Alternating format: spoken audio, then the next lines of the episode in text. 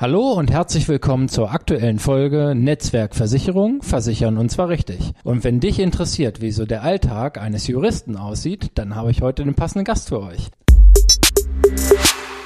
Wir haben heute einen Gast im Podcast und das ist Lars Seglitz. Hallo Lars. Hallo Tim.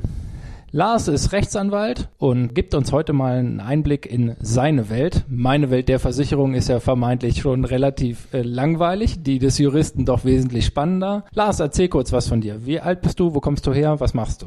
Ja, hallo nochmal. Ich bin mittlerweile 39 Jahre alt, betreibe mit meinem Partner in Sozietät eine Kanzlei in Herzberg am Harz. Dabei sind wir beide Notare und Rechtsanwälte, das heißt also, wir sind da sehr, ähm, sehr breit aufgestellt. Zusätzlich bin ich im Miet- und Wohnungseigentumsrecht zum Fachanwalt ernannt. Mein Kollege ist Fachanwalt für Familienrecht. Das ist so dann auch unser hauptsächliches Beratungsspektrum der Kanzlei.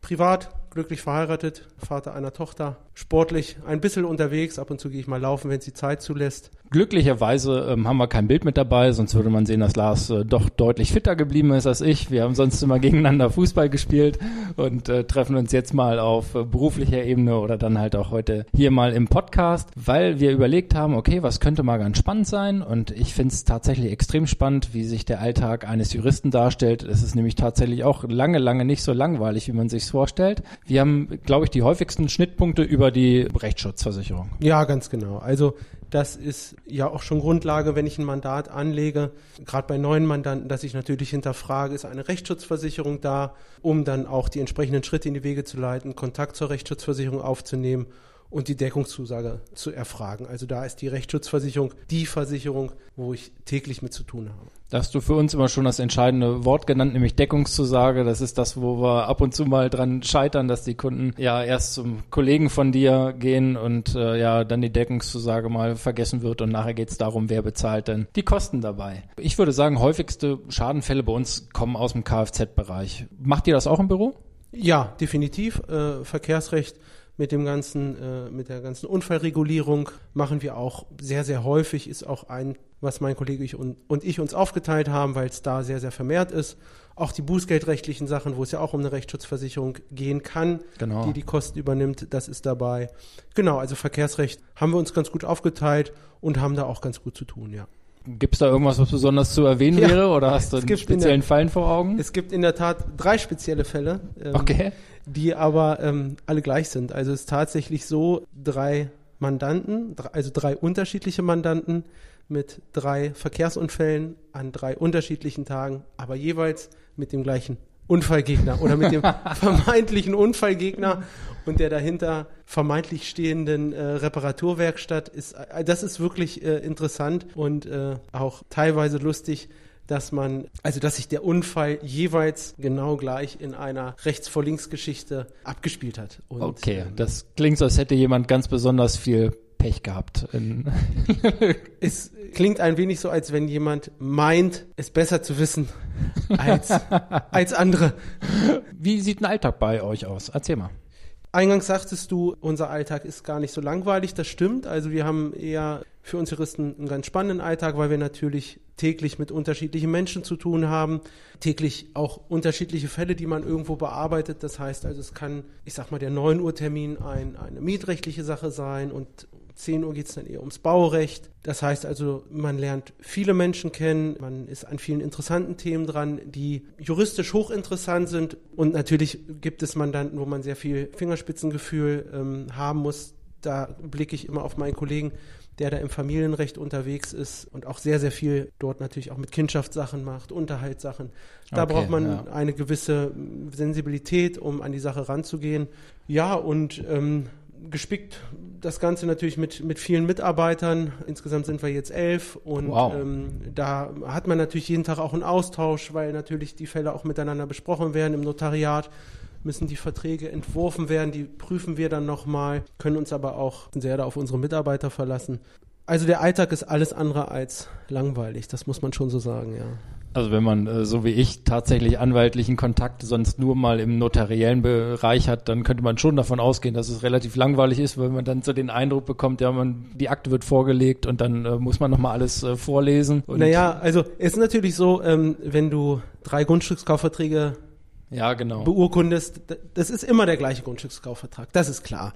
Interessant sind ja die Sachen, die von der Normalität abweichen. Das sind ja auch die, die uns irgendwo mehr beanspruchen, wo man auch mehr Arbeit logischerweise hineinstecken muss. Aber nichtsdestotrotz ist es dann auch ähm, die Beurkundungstermine funktionieren ganz gut und ähm, wenn es mal holpert, das kommt immer mal vor. Auch das sind aber dann die Akten, die einen doch länger begleiten, denn ähm, wenn mal der Wurm drin ist, dann ist er drin. Was ähm, war denn so der spektakulärste Fall, den du begleitet hast? Da gibt es, muss man so ein bisschen unterscheiden äh, zwischen juristisch spektakulär und würde ich sagen dann für normale Menschen okay, ja. nicht so spektakulär. Das war für mich jetzt relativ aktuell im letzten Jahr eine Entscheidung, die ich äh, erstreiten konnte. Habe ich eine Wohnungseigentümerin vertreten, die gegen eine der größten Wohnungseigentümergemeinschaften vorgegangen ist.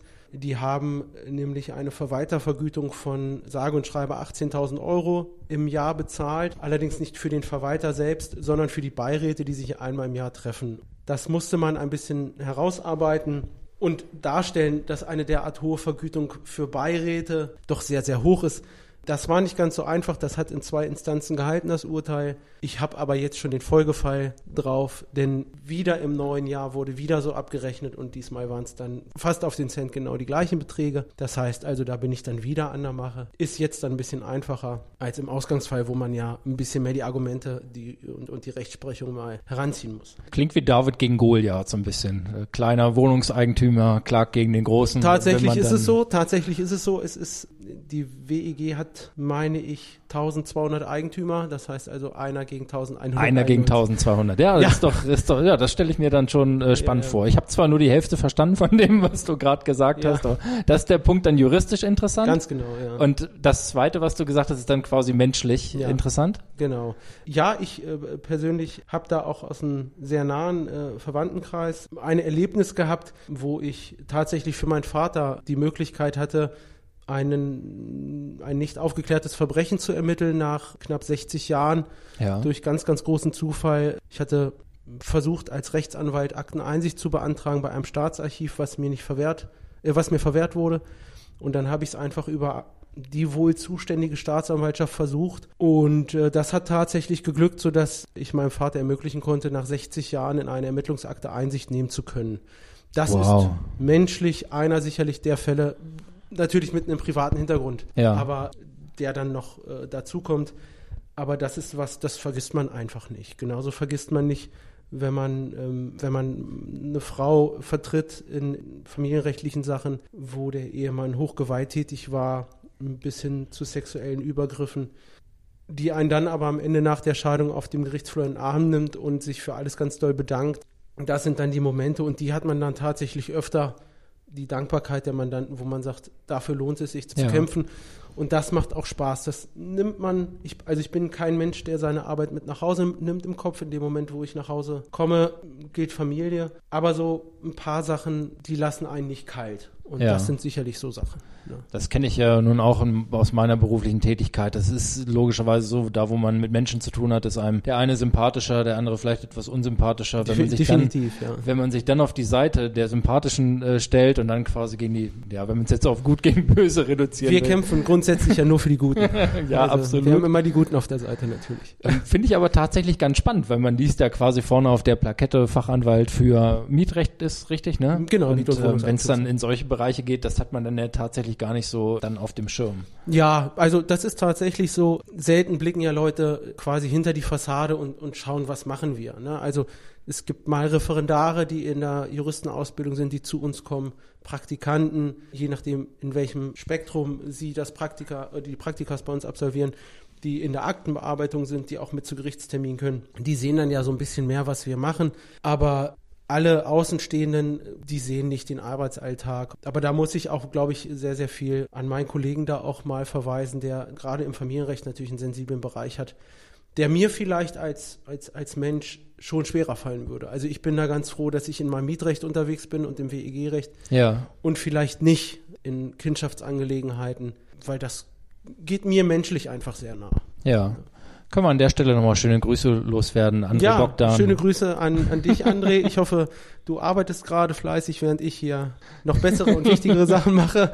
Ja, vielen Dank für die, für die Einblicke. Ähm, tatsächlich äh, hatten wir uns äh, vorher mal getroffen und so ausgetauscht und habe ich gesagt, okay, gerade das, äh, was du angesprochen hast, eben, dass es eben mal so ein Blick hinter die Fassade ist, der einem ja dann auf einmal eine Welt äh, eröffnet, wo man dann sagt, okay, ich hätte jetzt gedacht, Notar und äh, jemand Fachanwalt für Mietrecht, der ist zum einen relativ steif und trocken und hat auch mit wenig spektakulären Sachen zu tun. Naja, wenn ich meiner meiner Frau dann zu Hause erzähle, dass mir irgendeine Abänderung der, eine Abänderung der Teilungserklärung geglückt ist. dann, also, das ist nett gemeint von mir, aber das ist einfach. Der Funke springt da nicht über zu Hause. Nein, also da, da muss ich mit was anderem kommen. Mit einer Teilungserklärung brauche ich zu Hause nicht aufschlagen. Ja, prima werden wir auch in Zukunft zur Hand haben, dass wir uns immer mal ähm, Interviewpartner aus den unterschiedlichsten Richtungen mal an Land ziehen, um ja, einen gewissen Mehrwert zu bieten, äh, einfach auch vielleicht ein paar Hemmschwellen einfach mal abzubauen, zu sagen, okay, ne, da kann ich äh, dementsprechend dann auch mal hingehen, auch wenn vielleicht auf den ersten Blick das Rechtsgebiet nicht so passt, aber letztendlich ist es ja sicherlich so, Fragen kostet nichts. Ja, also gerade hier im ländlich geprägten Bereich, wir sind ja mit unserer Kanzlei in Herzberg, das ist ja ein bisschen was anderes als in der Großstadt. Äh, viele Leute melden sich auch, weil sie sagen, ich habe mal eine Frage oder man hat halt vielleicht auch einen Mandanten, den man in vielen Le Lebenslagen auch unterstützt, wo ja auch wir beide dann mal in Kontakt gekommen sind, wo ich sage, Mensch, das ist jetzt eher ein Bereich Versicherung. So versicherungstechnisch kenne ich mich nicht aus, aber ich habe einen guten Ansprechpartner. Ich glaube hier auf dem Land, und das ist den Mandanten wichtig und, und das denke ich, verkörpern wir auch.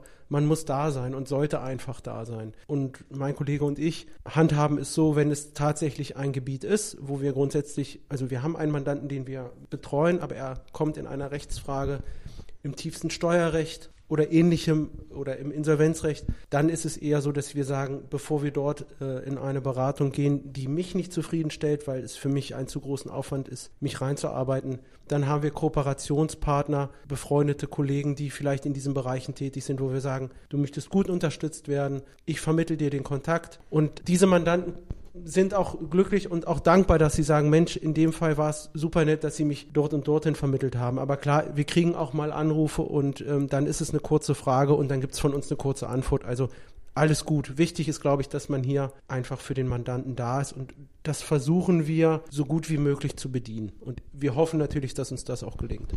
Dann äh, hab vielen Dank, Lars.